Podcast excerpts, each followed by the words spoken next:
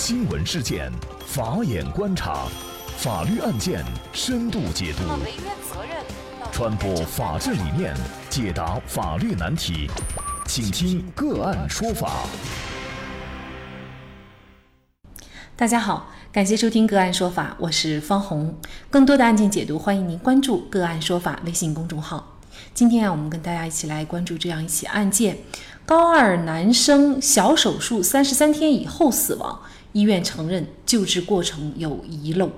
据红星新闻报道，云南农业大学附属中学的十七岁的高二男生邓郎杰，高一的时候啊，被评为云南农业大学附属中学百大精英学子，语文学科精英学子。高二的时候，在一次全国中学生语文能力竞赛中获全国三等奖。邓恩来说呀，儿子邓郎杰前程远大，没有想到却意外的死于一个小病——肛周脓肿。邓郎杰的疾病并发在二零一八年的八月，他的母亲告诉红星新闻，尽管肛周脓肿是个小病，但是家人还是决定要带邓郎杰到云南最好的医院就诊。二零一八年的八月三十号到八月三十一号，邓郎杰曾在昆华医院肛肠科接受肛周脓肿引流术，但是引流术没有根治邓郎杰的困扰。事隔有半年左右的时间，也就是今年四月份，那么邓郎杰因为做手术的位置有点疼不舒服，就再次到昆华医院去就诊。那么当时呢，医生就开出了系列检查，并且告知邓郎杰需要住院手术治疗。邓郎杰的父亲邓恩来说，当天检查都很顺利，但是腹部超声这一项检查呀，当天没有做。那么邓恩来说呀，当天呢这项检查没有做的原因是检查单把邓郎杰的性别搞错了。这么大的一个男生站在医生面前，检查单上却把性别写成女。那么当做超声的时候啊，超声科医生已经到了午饭时间，然后呢，邓恩来就对医生说这项检查来不及做了。那么医生说呀，来不及做就不做了，不影响手术。那么这是事后邓恩来的陈述。呃，那么邓郎杰被推进手术室之后的大概二十分钟以后，那么医生出来告诉家属，邓郎杰因为体重的问题又打了三针局麻。但是邓恩来说呀，加的这三针麻醉呢，家属没有提前签字。那么邓王杰出了手术室以后呢，医生告诉邓恩来说，嗯，手术挺顺利的，很快就能够康复。但是手术出来不到一个小时以后，邓王杰就开始发抖、抽搐。那么医生打了镇静剂，并且告知呢，这是正常现象。大家来说呀，抽搐症状出现后不到二十分钟，邓郎杰就昏迷了。那么医生抢救了两个半小时，仍不见好转。邓恩来强烈要求儿子转到急诊 ICU。然后呢，医院不断的就开始下病危通知书。那么邓郎杰在昏迷期间就度过了十七岁的生日。五月二十号，邓恩来看到邓郎杰呼吸更加急促，脸色异常难看，医生再次给邓郎杰。上了呼吸机，邓恩来说呀，此后邓郎杰就一天比一天严重，直到五月二十七号上午九点，邓郎杰死亡。空华医院呢，在整个邓郎杰住院期间啊，其实也请了省内外的医院专家给邓郎杰做会诊。那么，其中广州医科大学附属第一医院感染内科的专家的会诊记录显示啊。该患者病期为三个阶段，肛周脓肿手术后发生休克，休克抢救期下呼吸继发院内感染。那么同时也提到呢，患者既往可能存在基础疾病，入院时查出尿蛋白两个加，原因不明。中山大学附属第一医院那么消化内科。主任也曾对邓郎杰进行了会诊，他表示呢，其中有暂不拔管这样的一个描述，但是呢，邓郎杰在五月十九号啊，已经是被医生给拔管了，因为呢，医生的意思是为了减少肺部感染。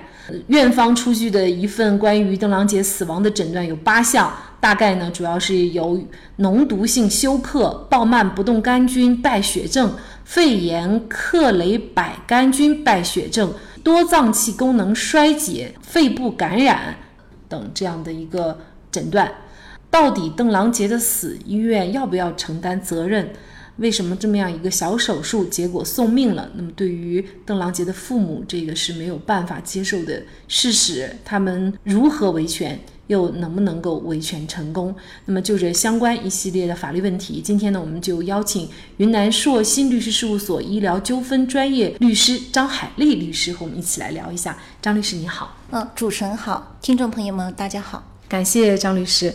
那么作为邓郎杰的爸爸。嗯，他认为儿子的死呢，可能就是嗯有一系列的原因，比如说术前检查不充分，有腹超没有做，另外呢麻醉药使用错误，还有后来拔管等一连串事故造成的。当然了，作为邓恩来这个父亲来说，他不是医生啊，到底院方有没有责任？从专业的角度怎么来确定？哦，这需要那个通过医疗损害鉴定来进行确定。医疗损害民事诉讼当中的鉴定，因为委托的鉴定机构不同，鉴定名称呢也有所区别。就本案呢，呃，我个人建议，医患双方共同委托，或者是患方将案件诉至法院之后呢，由法院来委托具有相应资质的司法鉴定机构进行医疗损害责任过错鉴定。嗯，这个是必经的一个前提。啊，是的。嗯，那么如果对于这样的一个结果，呃，家属不服的话怎么办呢？对于有那个缺陷的鉴定结论，如果可以通过补充鉴定、重新质证或者是补充质证等方法解决的，法院就不准予那个重新鉴定。但是对于当事人有证据证明鉴定结论有下列情形之一的，那可以呃申请重新鉴定。呃，一个呢是鉴定机构或者是鉴定人员不具备相关的鉴定资格的。或者是鉴定程序严重违法的，鉴定结论明显依据不足的，经过质证认定不能作为证据使用的其他情形。但当事人在申请重新鉴定的时候呢，需要在人民法院指定的期限内提出。其实对于任何一个鉴定结果和鉴定过程啊，作为很多患者来说，其实他并不专业。所以呢，他也只能相信呃第三方中立机构的这个相应的医疗鉴定机构哈。这些鉴定结论由鉴定机构做出的鉴定结论，它的准确性、公正性又有多少呢？哦，鉴定结论呢是那个民事诉讼证据形式之一，大部分还是挺公正的。呃，但是由于鉴定人技术水平的不同，以及各种客观条件的限制，所得到的鉴定结论呢，有时候是相对的。同时，不适当的鉴定活动必然也会导致鉴定结论的失真。嗯，鉴定结论，呃，最终是否可以作为证据使用呢？需要对其进行质证之后，由法院来决定是否采信并作为定案的依据。呃，在司法实践当中，大部分鉴定结论都会被法院采信，但也有少部分鉴定结论是不被法院采信的。呃，我做过的医疗损害责任纠纷案件当中，就有鉴定结论不被法院采信的一个情况。呃，审理法院呢，根据其他证据证实的案件事实，认为鉴定结论不符合案件客观事实，而不予采信。呃，后来呢，法院是根据现有的证据，综合分析整个案情之后，直接做出一方承担百分之五十民事赔偿责任的一个判决。嗯。呃，当然，现阶段国家也非常重视鉴定结论的科学性、客观性、公正性、合法性等等问题。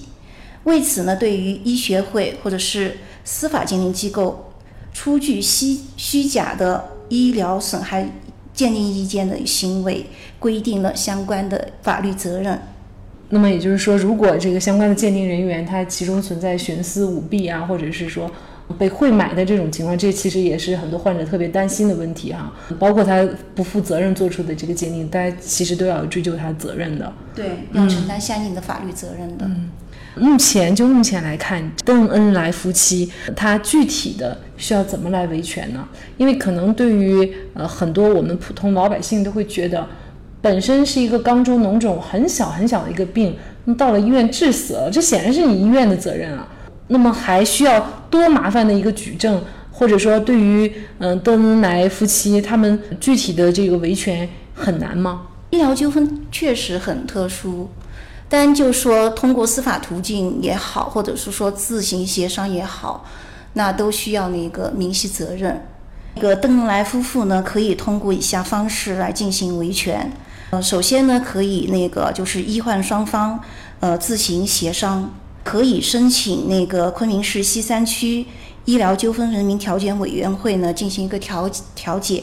在责任明晰之后呢，申请那个昆明市西山区卫生局进行一个行政调解，但也可以直接向那个昆明市西山区人民法院直接提提起诉讼。根据那个新闻报道呢，该案件已经是申请了对邓朗杰的死亡原因进行司法鉴定。呃，我建议，呃，等死亡鉴定意见书出来出具之后呢。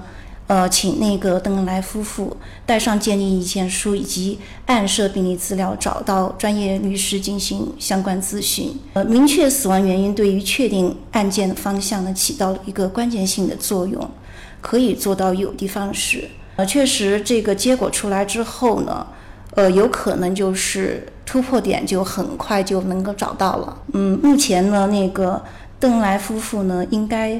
注意收集案涉的一些相关证据，呃，比如说封存并复制案涉病例资料，收集并妥善保存相关的医疗费费用凭据等等。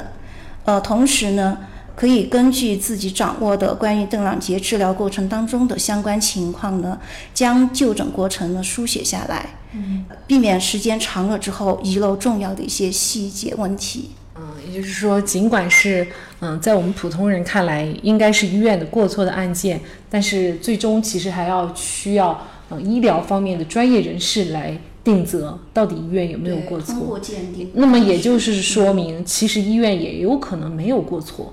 在这个案件里边，呃，相关检查提示邓郎杰的一个尿蛋白是两个加，那专家就考虑是不是邓郎杰有基础疾病的一个存在。那这一系列的问题呢，我们需要待那个呃死亡原因鉴定出来之后才可以明晰。那如果说邓郎杰本身存在有基础疾病，而且最终的一个死亡原因又是他的基础疾病所导致的，那这样的话，呃，鉴定人员在做鉴定，呃，医疗过错鉴定的时候，就会考虑到一个患者自身疾病的一个原因，那。医院的一个过错参与度的话，就不可能是全部责任，那就有可能就是承担很小一部分的责任。那它的会不会存在，比如说，呃，基础性的疾病，如果它不适合手术，你医院是应该知道的，那就不给我手术，或者调理好了再手术。那么在这个过程当中，医院有过错，也不能够承担全部的责任吗？如果说这样的情况下呢，医院是需要承担责任，而且。有可能承担到主要责任，但是鉴定机构还是会考虑到患者自身疾病的一个原因。那么，医学确实是一门很复杂的科学，但是呢，把患者的性别搞错，术前检查没有做完就进行手术，这又是不严谨的，也是不负责任的。那么，医院是否把每一个环节做到极致，是否认真负责地对待每一位病人？这确实是关乎我们每一位患者的安危。